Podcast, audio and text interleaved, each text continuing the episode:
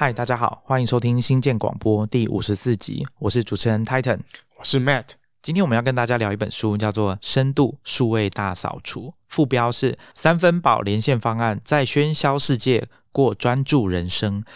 那其实我对这本书的书名就很有意见啊，它的原文书名叫做 Digital Minimalism，所以你直译的话叫做数位极简主义。好，那其实书里面也就是讲数位极简主义。那它的副标没有错啦，就是叫做。Choosing a focused life in a noisy world，所以它的副标没有错，中文的副标我觉得蛮算蛮贴切。虽然我不知道为什么要叫三分饱连线方案，就不懂这个到底什么意思，不能不能吃到饱就对了。其实大家在听我们之前在讲书的时候，其实很常谈到书名哈，像我觉得这个书名它其实就是深受这个作者 Carl Newport 之前的书的中译版的命名方式的影响啦。像他之前写过的一本书叫做 Deep Work。中文就叫做深度工作力，然后还有中文其他书叫做深度职场力，还有深度学习力。但后面这两本书其实在原文书里面应该都没有 deep，就是深度这个英文字。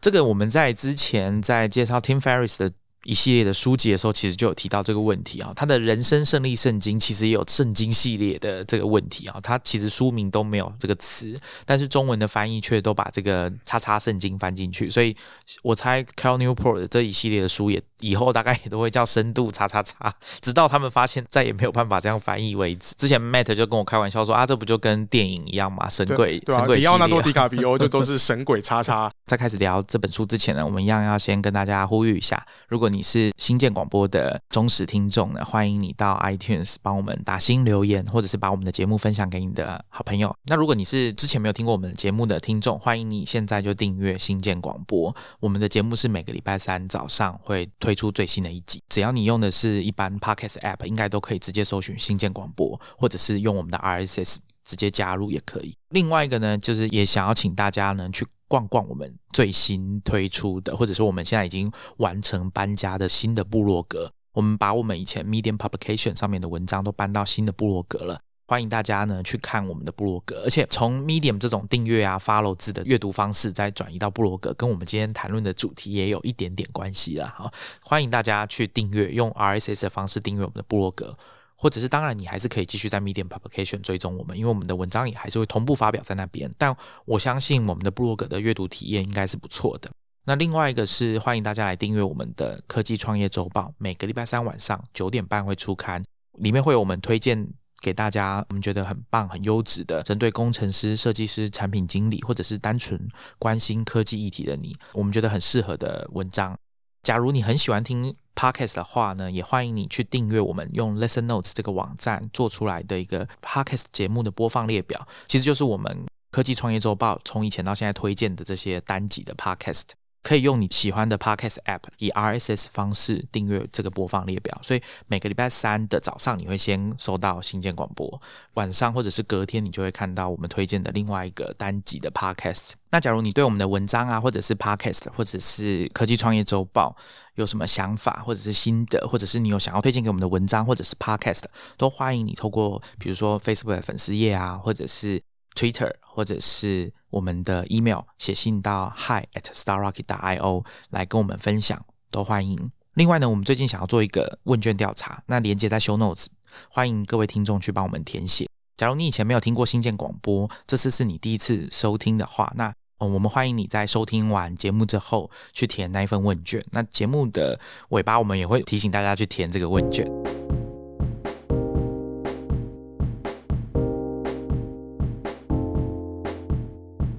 那今天要跟大家聊这一本《深度数位大扫除》（Digital Minimalism） 这本书啊，其实不知道大家有没有发现，我们过去哦，在之前的好几集的节目里面，不管是系列性的，像不科技行为，当时我跟 Maxine 都有特别跟大家强调说，我们为什么要选择比较不科技的行为，相较于现在有这么多选择，完全是出自于我们判断之后的选择，也就是说，我们主动做出这个决定。那这件事情其实跟今天的这本书要谈的主题。有一部分是有很大的关系的，所以我们其实过去的节目啊都有提过，跟今天的主题有一点相关，就是我们对科技的理解，还有做出来的选择，跟我们要用什么科技，或者是我们能不能真的理解这个科技对我们想要做的事情是不是真的有帮助。不管是各种工具的推荐、App 设计的好不好等等，多多少少有提到相关的。那今天我们要更深入的来谈这个议题哈，而且这本书《深度数位大扫除》它有提供大家一个指引，就是一个行动的纲领，它并没有一个很详细的，比如说。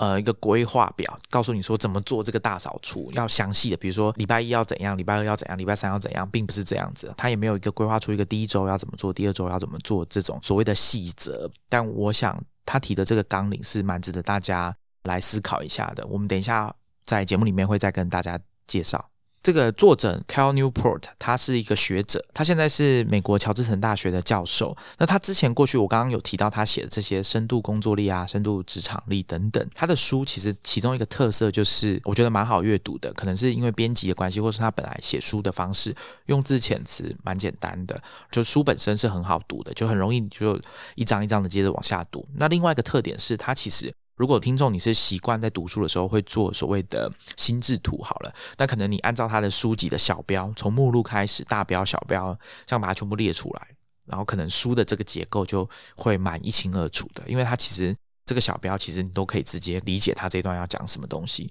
那我们刚刚前面讲的所谓的数位大扫除的这个行动纲领啊，它的目录其实很大一部分都已经告诉你很多这本书里面要讲的东西都涵盖在里面了。所以如果你是会画心智图的，听众，你把这个心智图画出来，大概其实这本书的结构就是一目了然。大家可能会以为哦，Cal Newport 就是写这种生产力啊，那八成先猜一定是比如说商院的博士啊，但其实不是哦，他其实是一个电脑科学博士，然后他的专长其实研究所谓的分散式系统。我在他的学校官网上看，他教的课程几乎都是比如说演算法的理论啊、比特币啊这些科目。那我觉得说不定这也是他。为什么这些小标啊都非常有结构性的原因，可能就因为他是一个本来就是写城市的人出身的。那我们今天节目怎么进行呢？我们会先在一开始跟大家讲一下什么是数位极简主义。这本书里面他想要教给大家所谓的行动的纲领是怎么运作，我们就很快的这样讲过一次，然后让大家先知道有一个概念。那接着我跟 Matt 我们会交流一下我们读这本书里面的一些看到比较印象深刻的段落。那这本书它其中一个特点是它其实引用了很多其他人的著作或者是研究报告、研究结果，所以有一部分我觉得大家也可以去把相对应的书找来看。我们等一下节目里面也会提到。讲到这个数位极简主义，或者是数位大扫除，或者是书里面还有另外一个词叫做数位断舍离。哦，那其实像这个概念，我想各位听众朋友应该多多少少有听过，就是大家会抱怨说，智慧型手机、还有社群网站、还有那些 App 占用了自己非常多的时间，甚至你自己可能都有感觉到说，好像不自觉的都想要。滑手机，那我想最近大家因为通勤都戴着口罩嘛，那有一些人用的手机，不管是 iPhone 或 Android 手机，都有脸部脸部辨识的功能嘛，所以大家戴口罩很多时候都会有障碍。那我想这个不方便的感觉，最近应该会更深刻，因为之前我都有跟大家分享过，我们用手机里面的类似 Screen Time 这种荧幕时间的记录，都会发现你每天要拿起手机查看的次数，可能通常都会少一点，可能一百次上下，多一点可能会到一百五甚至两百次不等。那这些记录差的也会告诉你，就是你手机一拿起来，马上会查看的 App 是哪一个，或者是你使用 Facebook、使用 Twitter、使用 YouTube 的时间到底哪一个比较长，上面都会有记录。那我想大家去看了之后，对这个数字大概都要么是你很惊讶，要么是你非常不满意，说自己怎么会花这么多时间在这上面。那所以大家会开始寻求一些解决方案。其中一种我们比较常听到的呢，就是比如说前一段时间科技媒体会分享的，就是我们把手机的画面改成黑白的，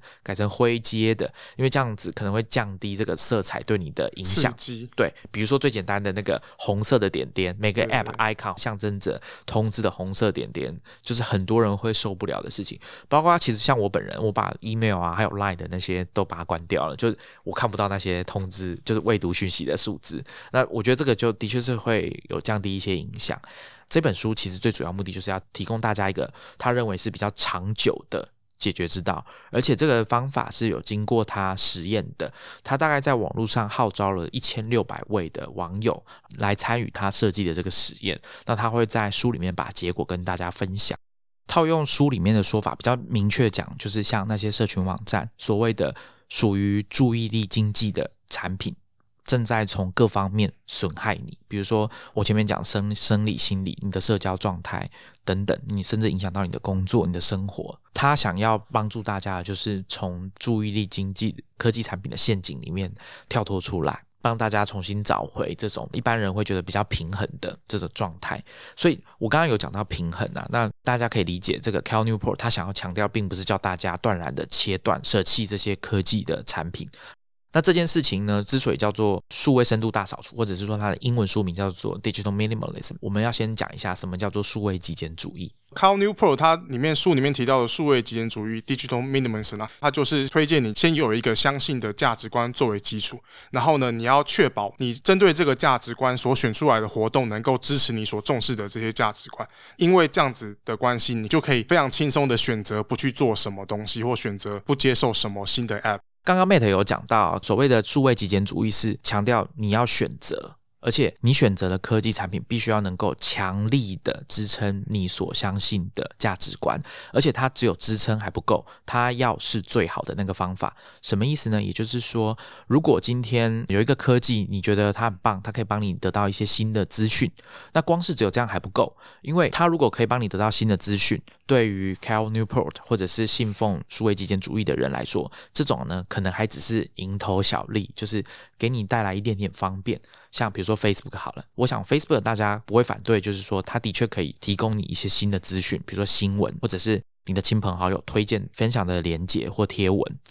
这些的确是提供新的资讯，但是它的负面影响可能根本就大过了 Facebook 提供的好处。所以在这个情况下，以获得新知这件事情来说，你就必须要寻求比 Facebook 更好的解决方案。所以这就是为什么所谓的数位极简主义在选择科技这件事情是其实是蛮严格的，它必须要强力直接的支持你信奉的这个价值观。他们才会讲说，数位极简主义是这样子做选择的。其实，数位极简主义在我们讲说这个光谱好了，它大概算是中间吧。因为 Cal Newport 的作者在书里面其实有提到另外两个极端嘛，一个是大家可能比较听过的，然后这个历史应该有两三百年，这个历史比较悠久哈，就是卢德主义、卢德分子，通常用来称为那些拒绝一切新科技的人。这些人其实到现在都还有这样子的人哦，不是说只有以前十八世纪才有这样子的人。那另外一种极端就是。量化自我 （quantify self），我之前有跟 Maxine 有跟大家聊过，就是自我监控、量化自我的这件事情。那我们相关的节目内容我们会放在节目笔记，大家可以去看一下。所以，数位极简主义并不是要强迫大家在两种里面选一边，就是我很极端的，我从细微到我的心跳，我怎么敲打我的键盘，都要把它记录下来，以供日后做分析检讨。那另外一种就是断然的拒绝所有的新科技，他只要用以前我们知道的东西。那新的东西对他来说都是不好的。数位极简主义并没有要强迫大家在这两个地方选边站，他是想要找出一条比较平衡的，不会让你的生活整个失控的一种选择啦。其实我们有常常会看到一些调查显示，比如说像社群网站对青少年的带来的心理的负担，哦，蛮大的，包括同才的压力啊，甚至像比如说像 Snapchat 好像有一个设计叫做你已经连续几天跟跟人家互动的，对我觉得这就听起来就是很像是校园 YA 片里面会讲的嘛，说你才是我的超级好朋友。有这种很，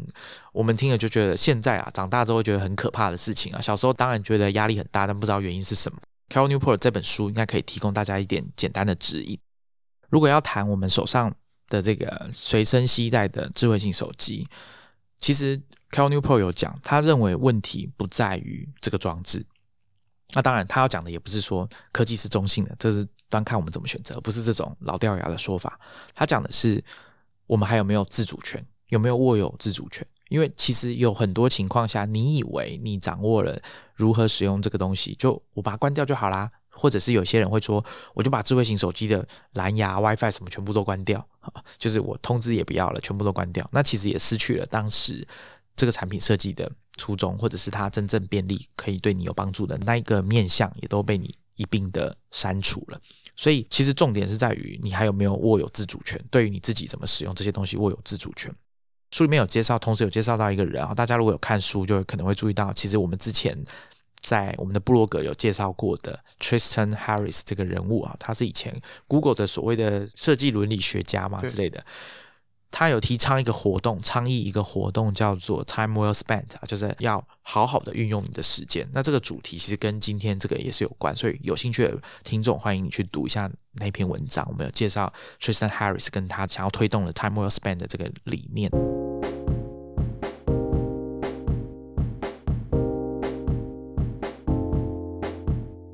好，那接下来请 Matt 来跟我们讲一下，具体来说，数位断舍离。这件事情要怎么进行？因为 Cal Newport 他这本书分成两部分啊，第一部分是先教大家说，如果你现在已经被你的智慧型手机、被你的平板、被你的这些各种 App 还有社交网站逼到快要发疯了，或者是已经严重影响到你了，那他在第一步里面讲到一个方法叫数位断舍离。那讲完了这个数位断舍离之后呢，他在第二部分。Cal Newport 会告诉大家说，那假如你现在已经改善了你的这个上瘾的行为，哈，对数位科技的上瘾的行为，那你要怎么样可以长久的继续维持、保持这种数位极简主义的生活？书里的第二部也会有比较详细的所谓行动的纲领的这种阐述。那我们就先来谈一下，具体来说怎么进行数位断舍离。那刚刚 Titan 在前面有提到，就是 Cal Newport 号召了一千多个人来参加他的实验嘛？他们所参加的那个实验就是数位断舍离。数位断舍离实际操作的方式，其实他的说法就是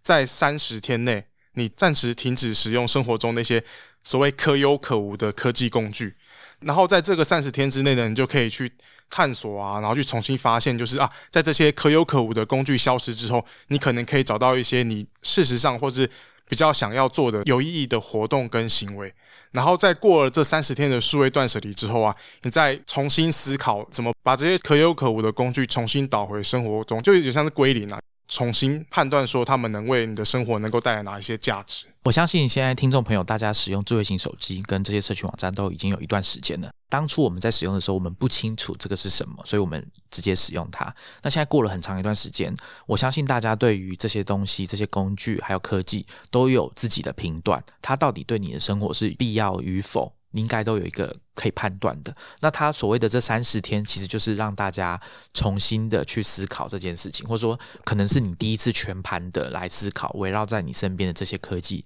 你该怎么决定它的去留？它对你到底有没有好处？如果拿掉它，对你的生活会不会有影响？就是利用这个数位断舍离的流程来帮助大家重新评断一次。因为刚刚 Matt 有讲到嘛，归零其实就是有一点像是我们把所有市面上的东西都用过一遍，试用完一遍，我们现在要选出我真正要买的那个产品是什么了。有一点像这个概念，它里面有具体要讲说，首先这个时间大概就是三十天，要长一点、短一点其实也可以，但是就是建议不要再比这个还要再短了，不然你会感受不出这个差别。好，那另外一个是他有跟大家分享说，那我要怎么调啊？什么四个礼拜吗？还是一个月？那作者也很简单，他就说你就挑一个完整的一个月吧。比如说以你现在大家听到，可能呃，我想五月就是一个很适合的时间，你就挑这个五月，你就来做这件事情。那第二个比较重要，第二个可能是最重要的一点吧，就是。挑选你要排除掉的科技，并所谓可有可无的科技，对，并且制定。科技的使用规则，作者有提供一个简单的原则：什么样的东西可以舍弃，什么样的东西不能舍弃。就在这三十天之内，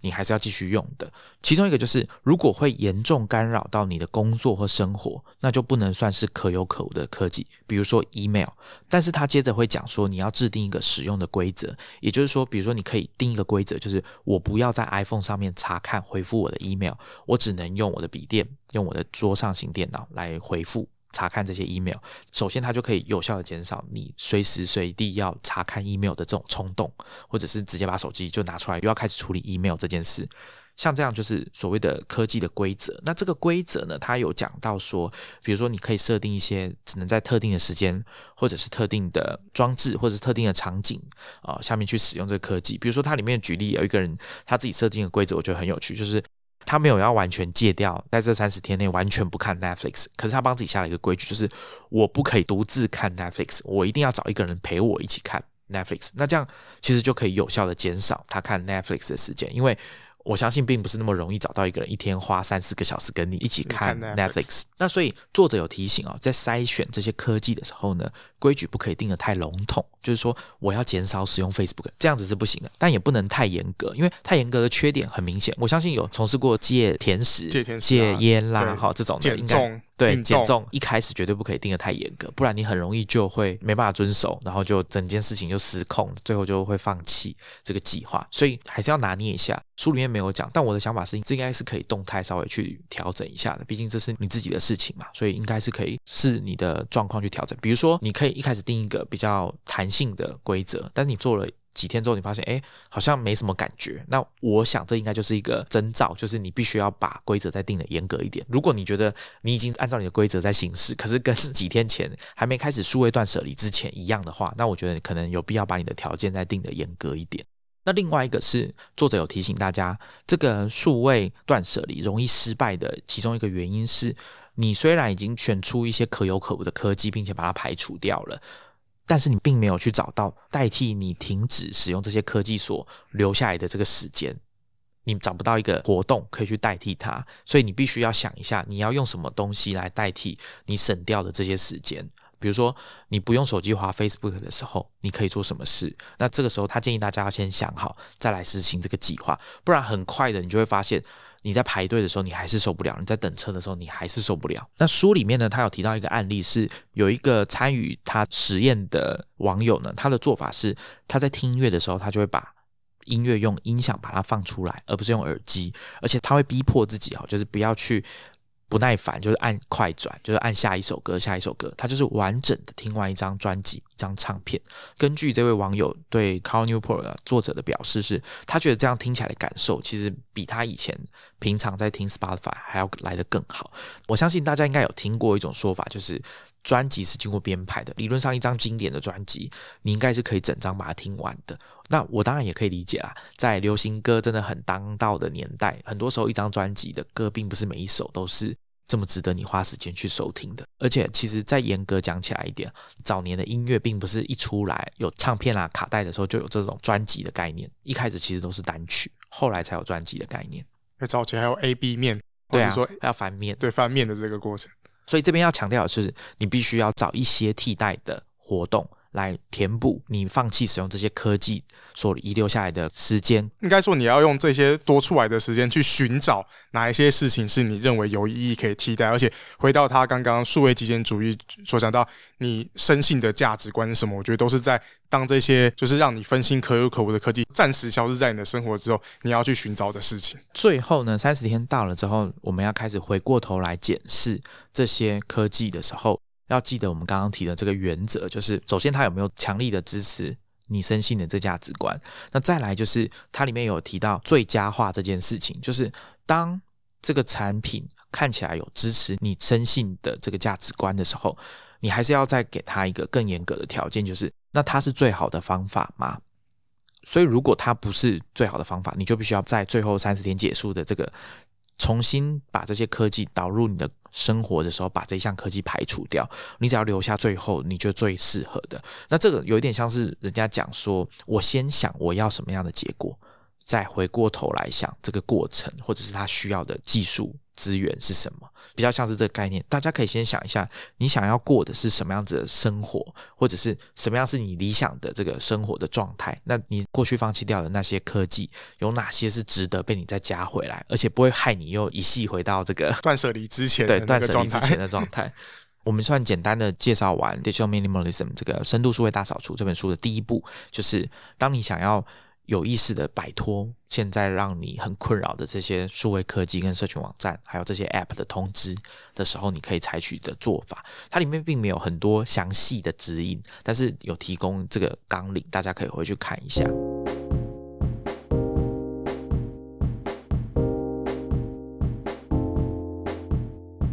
那接着第二步呢，是讲长远下来，假如你现在已经经过三十天的断舍离，然后初步踏入。数位极简主义，那怎么样可以长久维持这样的状态下去？作者在第二步啊有提供实际的操作的方式。他实际操作的方式提出了四个。他第一个强调的是独处，因为他的讲法是说，在智慧型手机年代啊，其实很多人因为随时连线上网的关系，所以你其实是失去了独处的机会。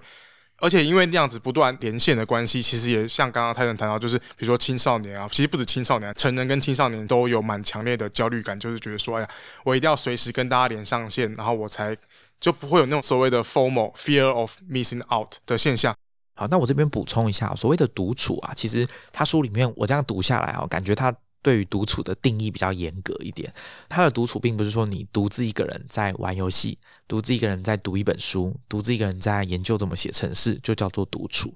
他的独处比较是我们讲这种古典式的定义嘛，就是 Matt 之前在跟我聊天的时候，他有讲到，他说就是跟自己对话，你顶多就是有一本笔记本，然后有一支笔，这样你可以把你想到的东西把它记下来，然后去反思，去思考一些问题，而不是说哦，我读一本书，或者是我自己关起来看小说、追剧，这样就叫独处，不是说一个人就叫独处。它里面的定义，我觉得是稍微严格一点的。那他在章节里面提到几个。可以独处的方式，就是比如说把手机留在家里，然后或者是出去散步，还有就是写信给自己，这几种方式就是它里面提到你可以。执行独处的。刚刚 Matt 讲这个手机，并不是说把手机留在家里就代表你可以独处了哈。比如说你把手机留在家里，然后你跑去跟朋友聊天，或者跑去看电影，这个其实严格说起来也不能算独处。他的意思其实只是把手机留在家里，可以增加你独处成功的机会，或者是你比较可以不受到干扰。比如说你真的要跟自己对话，要想要写信给自己，比如说刚刚 Matt 讲的第三个方法，写信给自己。可这时候呢，你手机还在身边，然后就有一个讯息。传过来了，不管是艺人的八卦新闻，或者你关心球队的比赛结果，或者是最近的关于疫情的新闻，或者是你亲朋好友传给你的讯息，这些任何一个很有可能在当下都会对你的独处的状态造成影响。它指的比较像是这个意思，就是强迫的物理性的把手机跟你自己分开，因为手机就是那个最容易、最常干扰到你的装置。他在这一段里面其实有讲到。关于手机有讲到一些东西啊，比如说像手机一定要随身携带，随时在身边可以拿得到。他认为这种迫切感哦，有一点被夸大。那我想这个针对大家每个人生活状态的不同，我觉得应该都有解释的空间。有些人手机对他来说是真的非常的重要啊，比如说像各位家长哦，你应该都希望你的小孩可以把手机好好的带在身边，以防你找不到他们。像这样子，可能大家就不会觉得说，哎，手机可以放在家里，然后就让小朋友自己出门，不管是去玩或者是去上学等等的，可能还是会希望他们把手机带在身边。可是今天如果你是个成年人，你只是要去楼下散个步什么的，他的意思就是说，你可能可以考虑就把手机放在家里，或者是你是要去一个郊区，那可能你开车过去之后，你就把手机先放在车里，然后就去户外散步这样子。以我来说，我不认为作者的意思有代表说，今天你要去登山，那你要用那种完全外界无法联系到你的方式去爬一座危险的山。我想意思一定不是这样子的。Cal Newport 第二个提到的实作方式是别按赞，别按赞听起来很抽象，但它逻辑上就是要提醒大家说，你去按赞这件事情呢，其实不能代替你去跟真人对话跟互动的过程。按赞变成只是便宜形式，你只是误以为你有跟你身边的朋友透过社群网站互动，所以他才会提醒大家说。你不要让这种连线的行为去取代了你实际跟人对话的过程。意思就是，比如说你有一个朋友很久没联络，你并不是说哦，在他的脸书上面他的贴文就按赞就好了。你可以传讯息问他说，哎，你什么时候有没有空，我们来聊个天，或是面对面喝个下午茶之类的。他认为这样子的方式才是真正能够帮助你从社群。互动之中，呃，找到意义跟价值。然后他另外还有提到，就像说批次处理简讯，那这个简讯当然不仅限手机电话的简讯，它也包含像是 Line 啊，或者是 Telegram 或 Slack 各种即时通讯软体。最简单的方式就是你设定勿扰模式，比如说你现在要专心做事情的话，那你设定勿扰模式一个小时、两个小时，那这些通知都不会。在你专心工作的时间打得到，你要等到勿扰模式解除之后，你才会收到这些讯息，让你固定在一个时间，或是固定在一个状态里面，集中把这些讯息回复，而不是。随时有讯息来了就回，有讯息来就回，那这样子就可以比较专注在上面。那如果你很担心说你关心的人，或者说发生一些突发状况，你必须要收到通知的话，那其实现代的手机作业系统都可以做这样的设定。比如说像 iPhone 的勿扰模式，你可以设定有点像白名单，就这个人打电话来，然后你就一定会收到通知，或者是同一通电话，比如说在三分钟内打来两次，那他也会帮你接通，不会说像一般的勿扰模式就完全没有通知这样。彼岸站的另外一个制作方式是设定对话时间，它的概念蛮有趣的，就是它就是鼓励大家就是跟你身边的人公布说，哦，我可能礼拜六的下午两点这个时间，我随时开放可以跟大家聊天对话，所以你不用问我说你这个时间有没有空，你只要这个时间来找我，我一定就会跟你聊天。鼓励用这样的方式一样，就是取代纯粹暗战便宜形式的连线，而是比较深度有意义的对话沟通。书里面举的例子是有一个科技业的主管分享给他的方法，就是因为大家知道湾区每天下班的时候会塞车，好很严重，那一零一会塞车。他就会利用说，他每天五点半下班，所以中间塞车这一小时呢，他就欢迎大家在这段时间打电话去，因为这个时候他通常都会有空可以接你的电话，你也不用担心说他会在开会啊，或者是在照顾小孩等等的。所以他的意思就是有一点像是鼓励大家找出一段你生活中你几乎可以确定自己应该是空着的时间，比如说有的人可能会是趁早上通勤的时间，开车的时候或者是搭车的时候，这个时候你就是有点啊想睡觉，或者是也不想要专心处理工作上的事情，那也许这个时候就是你可以跟家人或者是朋友们聊天，或者是请他们可以利用这个时间通知你，或者是利用假日的时候找一个时段让亲朋好友知道说这个时候我通常都有空，欢迎大家直接跟我就是打电话听到我声音什么的跟我联系，不然的话我平常的时候可能就会比较减少，像刚刚 Matt 讲的批次处理的时候来处理，而不会及时的去回复。我想这件事情或者说这个概念不仅应用在生活工作上，像现在可能有些人远距。工作用这种非同步的方式在处理工作的讯息，我想也是很重要的。不然你会发现你的工作其实经常被打断，经常要回复讯息，常常没有一个完整的，比如说一个小时的时间可以让你专心做自己的工作。那接着，Cal Newport 在他的书里面提到说，你要长久的过。数位极简主义的生活，第三件事情就是休闲。他的书里面的标题叫做“重拾休闲”，就是休闲活动的事情。那在这个休闲活动里面呢，有一些一样都会有一些具体的实作的部分。他提到的实作方案，第一个是每周修复或者是打造某个东西。这句话其实意思就是说，你动手修理一下你家里的一些东西，比如说，像我最近刚好做一件事，是大家吃完洛梨之后，那个洛梨籽其实蛮大一颗的嘛。大家如果你想要看看它洛梨发芽会长什么样子，可以试试看，就把那个洛梨拿去泡水，就大概泡一半吧。过一段时间，它会先长出根，然后籽会裂开。那个芽会冒出来。过去这段时间都把它放在一个浅浅的保特瓶里面。然后最近开始，我去买了小花盆，然后还有土，上网去查了一下，说啊，洛梨可能适合沙质土。所以，因为要根部的排水要畅通，好，所以要用沙质土。那我就买了沙质土，然后混合一些泥土，把它移植到盆栽里面。这个有一点像他讲的其中一个部分啦，就是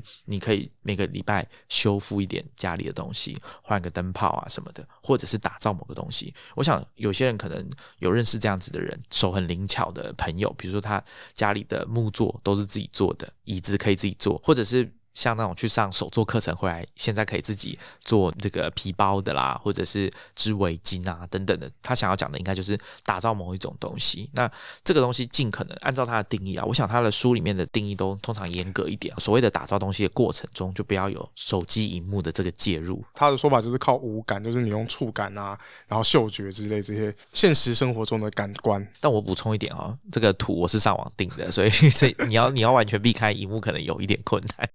第二个实做的方法建议，我想大家会喜欢，叫做固定列值休闲的时间。我觉得这很有趣啊。他讲了固定列值休闲的时间这个概念，跟我前面提到说不要把规则定得太严格，好，其实是有关的。他认为就是还是要有一些弹性，所以你过去喜欢的那些躺在沙发上面看 Netflix 啊这种事情是可以被允许的，还是可以做，但是要固定下来，要帮自己找一个方法。Cal Newport 里面提到，就是固定列值休闲时间，就比如说它里面定义的列值休闲时间其实蛮有趣，就是比如说包含上网浏览啊，然后上 Facebook 查看社群状态啊，看 Netflix 这些都是它所定义的列值的休闲活动。所以它就是鼓励大家规定自己只能在某一个时段里面进行这些列值活动，比如说你就是礼拜五的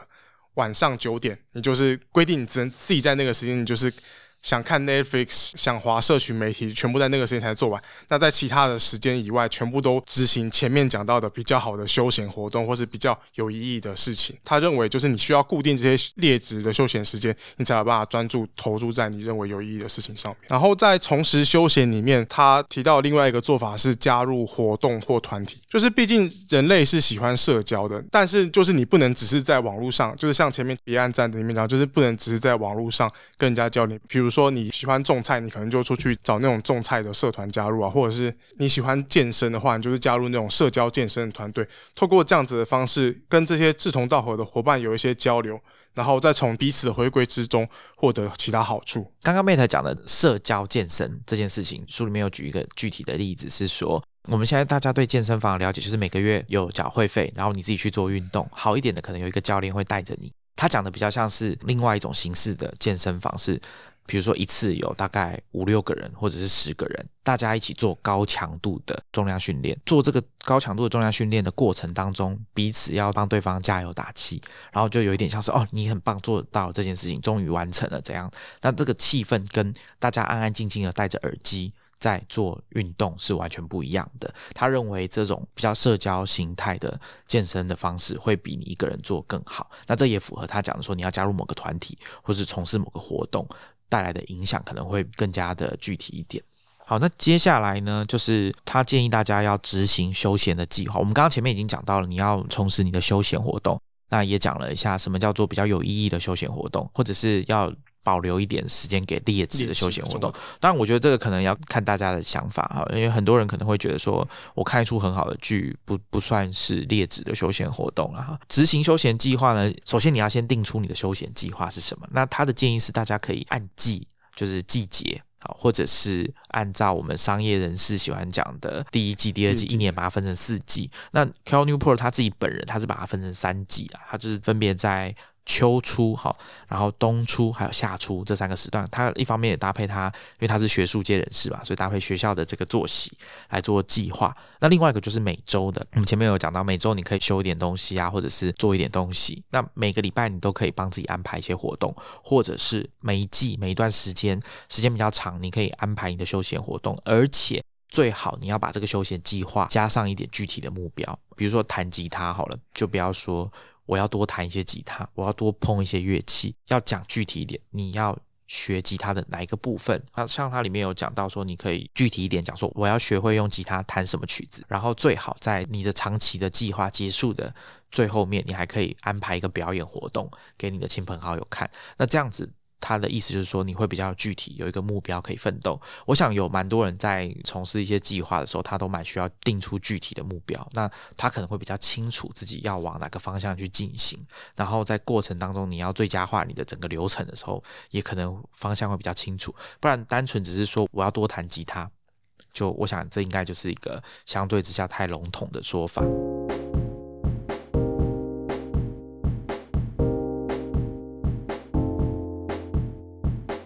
在书里面第二部的最后一部分是叫注意力抵抗，他呼吁大家加入注意力抵抗运动。那什么是注意力抵抗运动呢？我们刚刚其实前面有讲啊，像 Facebook 啊、社群网站这种卖你广告的服务商品或者是产品里面，其实它都叫做注意力经济的一环嘛。那所谓的抵抗注意力运动，就是你要抵抗科技公司去把你的注意力整个吸进去的这种注意力抵抗运动。那什么是注意力抵抗运动呢？他们其实是结合了高科技的工具以及有纪律的操作程序。就是我们刚刚前面讲，在数位断舍离里面有讲到，你选定的科技，你必须要帮自己设定一个有点像操作手册，就是你要怎么做这些东西。每次使用这些服务的时候，他们都有明确的目的，从中截取有价值的那个部分之后，就马上的离开，不要掉进去这些科技产品帮你设定的注意力陷阱。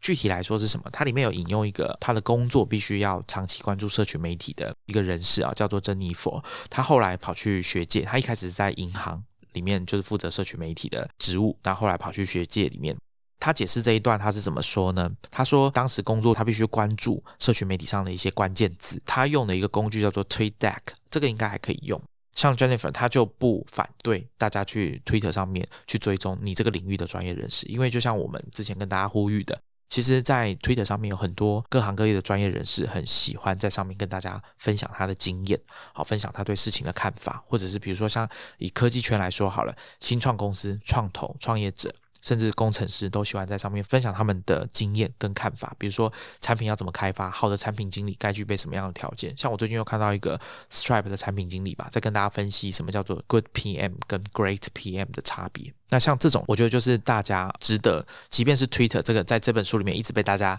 讲说啊，他真的是害我不浅啊什么的这样子的社群网站，它还是有专业上来说很有价值的地方。所以呢，在这件事情上，Jennifer 用的做法就是他用 Twitter 设定了一个搜寻的关键字。那 t w i t t e 有个好处是，它可以针对这个关键字。设定阈值什么意思呢？就是请给我某个关键字的推文，但是这个推文要有五十个以上的爱心才显示给我看，所以你就是有限度的，等于是你先把推文的品质设定了一个条件，然后跳出来的推文自然就不是阿猫阿狗的推文，然后也不会一下子涌入数百则，让你根本看不完，它就只会跳出有限度的内容。那这个东西我其实之前有介绍过类似的，比如说像我可能以前有提过一个叫 Nuzzle N U Z Z E L 的这个社群新闻的聚合服务，它可以让你设定。Twitter 上面大家贴的连接，这个连接有被超过，比如说四个人或五个人或者更多，这个数字你可以自己来设定。比如说以我来说，可能超过五个人张贴的这个连接在显示在 Nuzzle，并且发送推波通知给我。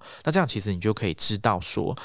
什么事情是你的推特上面 follow 的这些专业人士或者你看中的人物，他们也关心的事情是什么？那你可以先经过这一轮的挑选之后，再来接收他们帮你筛选过的消息。那这样就可以大量减少你在那边花推特的时间，因为其实一天下来。我自己的实验啊，一天下来真的有超过五个人贴的单一个连接，这样重要的文章需要去看的真的很少。而且 Naso 也可以让你设定说，像这样子符合条件的通知，一天到底要接收几个就好，它是可以设定一个上限的。所以它这边其实讲的就是你要很谨慎的去使用这些，你认为它会对你有好处，但其实你也知道它可能会对你的生活或注意力造成蛮大问题的科技，你必须要有一套策略来对付它。第二个是刚刚 Matt 有讲过，就是直接删除社群媒体的 App。那这件事情我觉得比较困难。我记得我之前在跟大家聊说，哎，五个科技公司，Amazon、Alphabet、Apple、Microsoft 跟 Facebook 这几个，我可以依序不要去使用的科技公司的产品。我本来要把 Facebook 放第一个，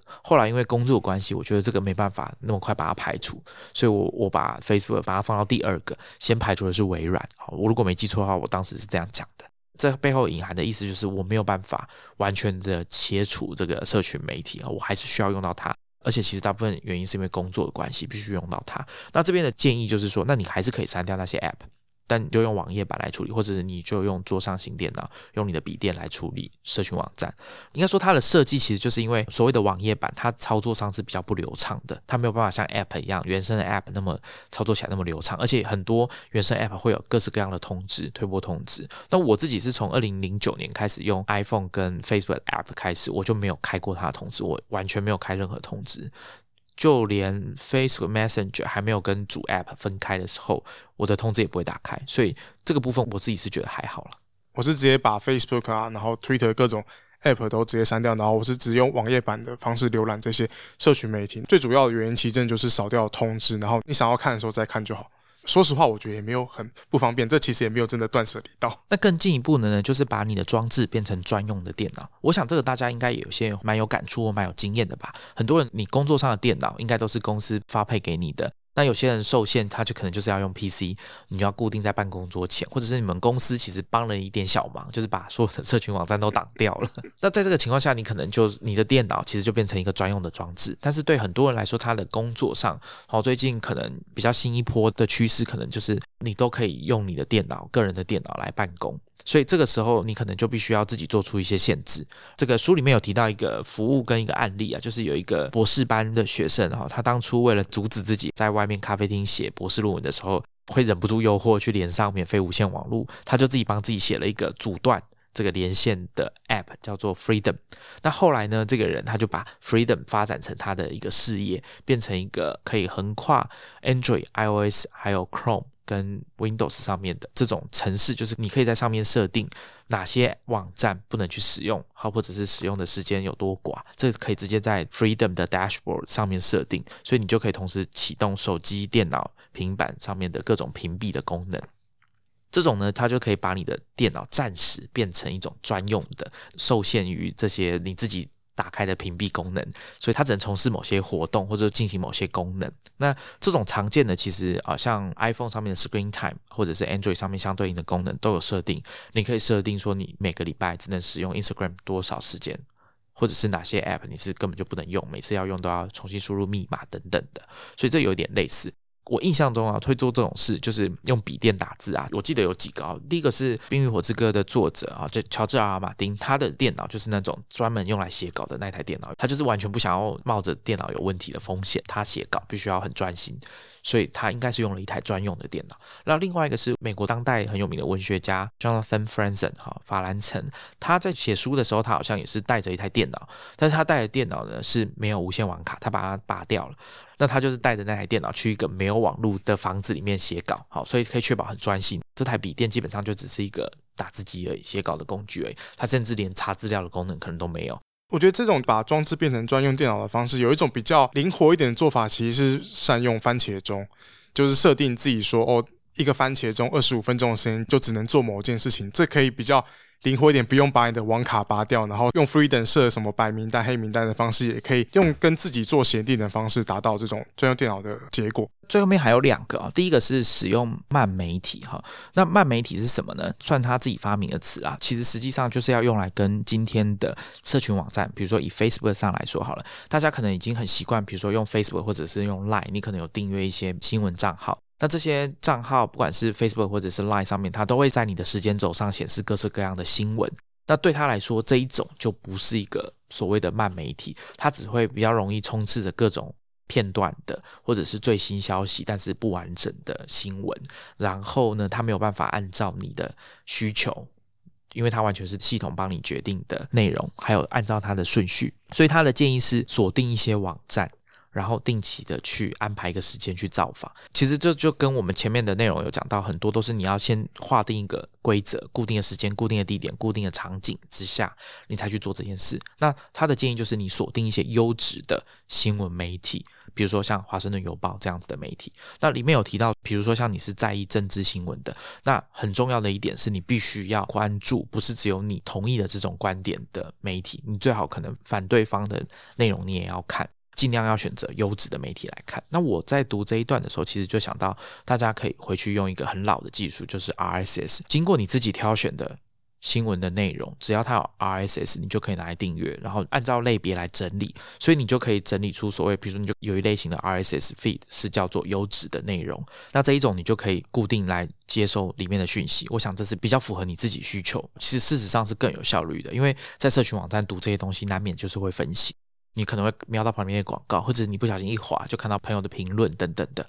我们其实也知道，像现在在 Line 新闻或者是 Facebook 的留言，其实有蛮多都是不需要你花任何时间去看的评论。你可能真正关注的还是新闻内容本身就可以了。最后一种啊，就我刚刚讲的两种，最后两种嘛。那另外一种就是我觉得比较常见，就是舍弃智慧型手机，改用就是传统的手机啊。那我觉得这个对我个人，我觉得我可能就不会倾向采用这种做法。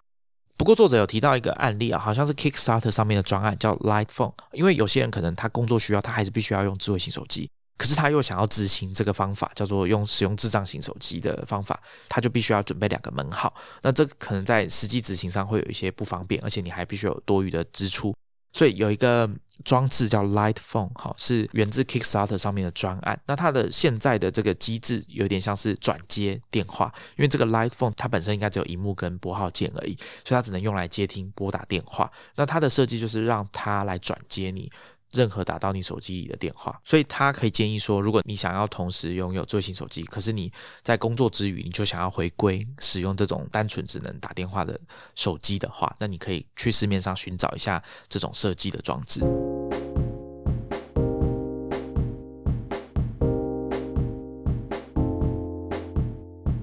那我个人读这本书，我其实比较有感触的是独处的这一段啦，因为它里面讲这个美国的林肯总统啊，他在某一段时期里面曾经是独自居住在华盛顿特区附近的一个高地上面的武装部队退休之家，它是一个有点像别墅的地方啦，它是为了当时的几次战争伤残的退伍军人打造的一个地方。那在一八六零年代的时候呢，曾经有招待过林肯总统，但他那时候的做法就是他并没有住在白宫，他白天办公完之后，晚上就骑着马到这个武装部队退休之家去独自的过他的生活。应该是说他们家人，但是他的太太跟小孩常常会出去外面旅行，所以其实等于是只有他一个人住在那里。虽然说有两连的军队就驻扎在他别墅外面的草坪，但其实书里面的意思就是说他有很多时间。可以把他自己跟外部的干扰隔绝开来，因为他其实白天在白宫，你可以想象有很多人去会去找他，而且其实当时很有趣是，他当上总统有一个描述，就是他当上总统的时候，在白宫有一大堆亲戚都去外面排队，想要跟他攀关系，谋得一官半职。当然还有公事上面的来往，所以事情很多，让他根本没有办法好好的思考。所以他就利用他晚上回到这个武装部队退休之家的时候，去思考他要做的重大的决策跟他的演讲。他会在附近散步，里面就有提到说，他会把他想要演讲的东西的一些摘要，把它写在纸片上面，然后塞在那个大家可能看过林肯的形象那个高帽的内部的衬里里面。所以像独处这件事情，其实这本书里面反复提到，很多人都有各式各样让自己独处的方法。比如说，像可能大家知道有名的哲学家康德，每天去外面散步，当地好像还会说，哎，康德来就知道现在是下午几点了哈。书里面提到另外一个是尼采，也是散步这件事情，他们都很注重独自思考这件事。还有呢，像书里面其实常提到的是，而且湖滨散记的梭罗，他在这个湖边的小屋自己住，大概住了好像两年的时间，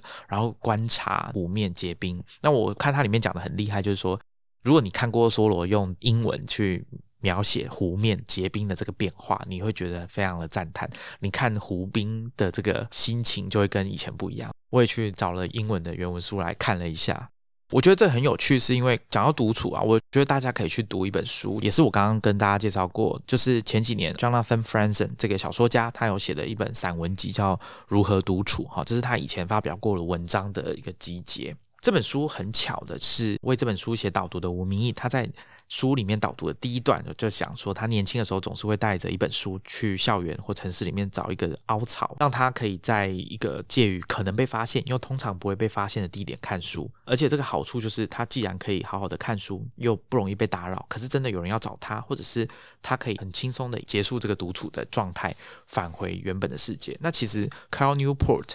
这本《Digital Minimalism》讲到的梭罗，其实也有一点像这个概念。大家看《湖滨散记》或想象中的，可能很多人跟我一样没有读过整本书，大家的想象就是说啊，这里可能是在野外，在山里面、深山里面。那其实不是，他的这个《湖滨散记》的湖滨的小屋，其实距离主要的干道很近，然后距离他所居住的市镇，据说走路就可以到的地方。原因是因为梭罗并不想要放弃他原本的社交跟文化圈的生活，所以他只要他愿意的话。其实随时都有保留弹性，可以让他回去参与文化聚会，但他同时又可以在他愿意的时候。回到可以让他很顺利独处的这个小屋，就有点像林肯一样。当然，这是因为林肯的工作需要、公务的关系，他必须要白天要在白宫工作。但是他有需要的时候，他晚上他就回到了刚刚我们讲的武装部队退休之家这个像别墅的地方，去做一些重大的决策跟思考。我觉得这是蛮重要的。我们在执行数位深度大扫除的这件事情，可能大家也要想一个。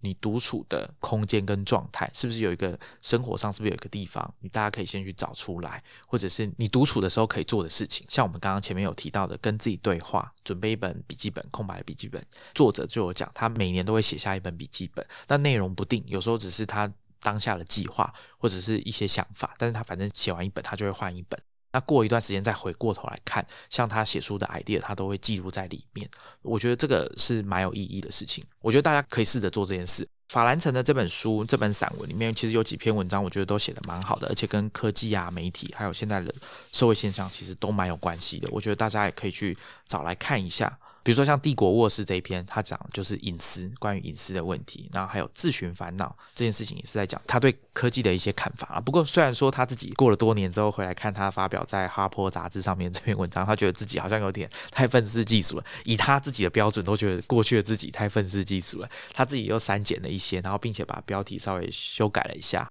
那或者是大家也可以去网络上搜寻一下。张宏志先生跟杨照好像有针对这本书如何独处，在出版社的邀请之下办了一个讲座，网络上应该有这个活动的记录，双方都有蛮精彩的发言，大家也可以去找来看。我们会把链接放在 show notes。对于这本书，我最有印象或者说最想吐槽的地方，就是他讲到那在从事休闲里面谈到他怎么定义优质休闲跟劣质休闲这件事情，我觉得他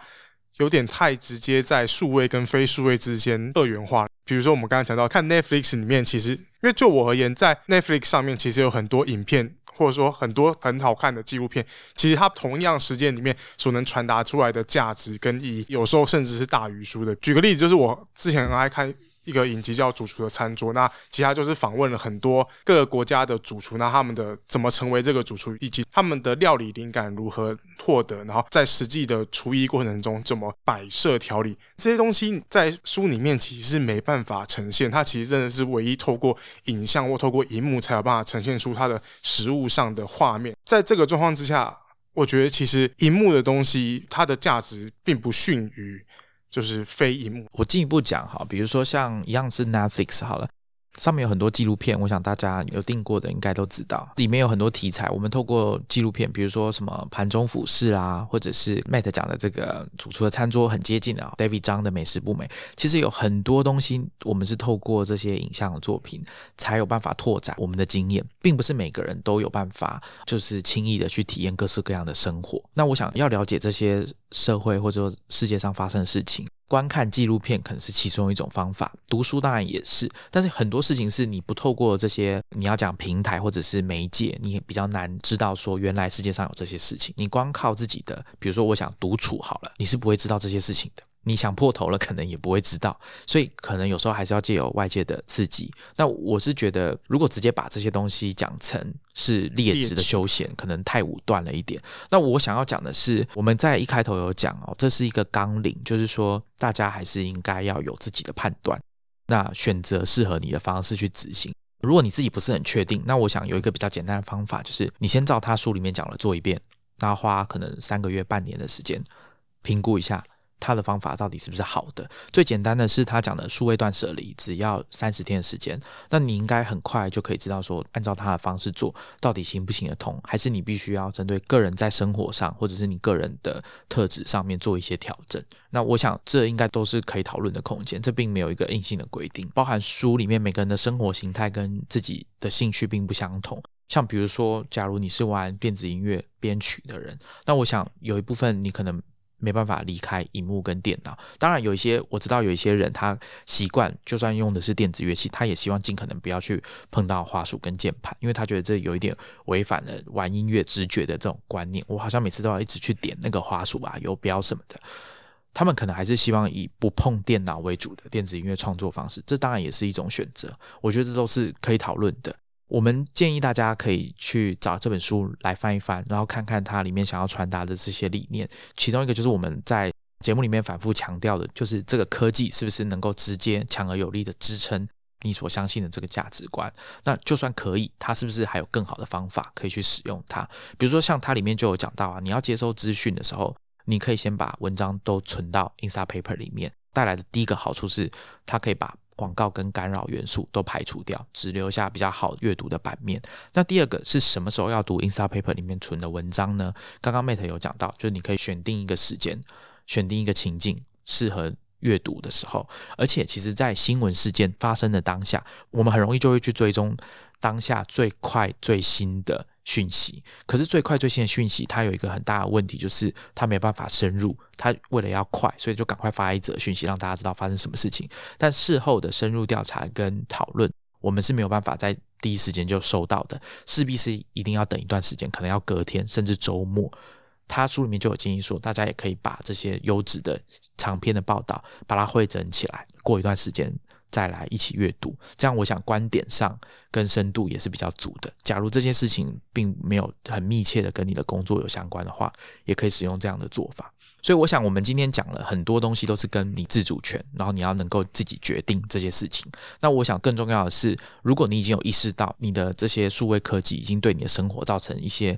呃，程度不一的影响的时候，我想《深度数位大扫除》这本书应该会是一个不错的，当做一个开端。你可以先参考他的做法，然后当做入门，顺便了解一下什么是 Digital Minimalism 数位极简主义。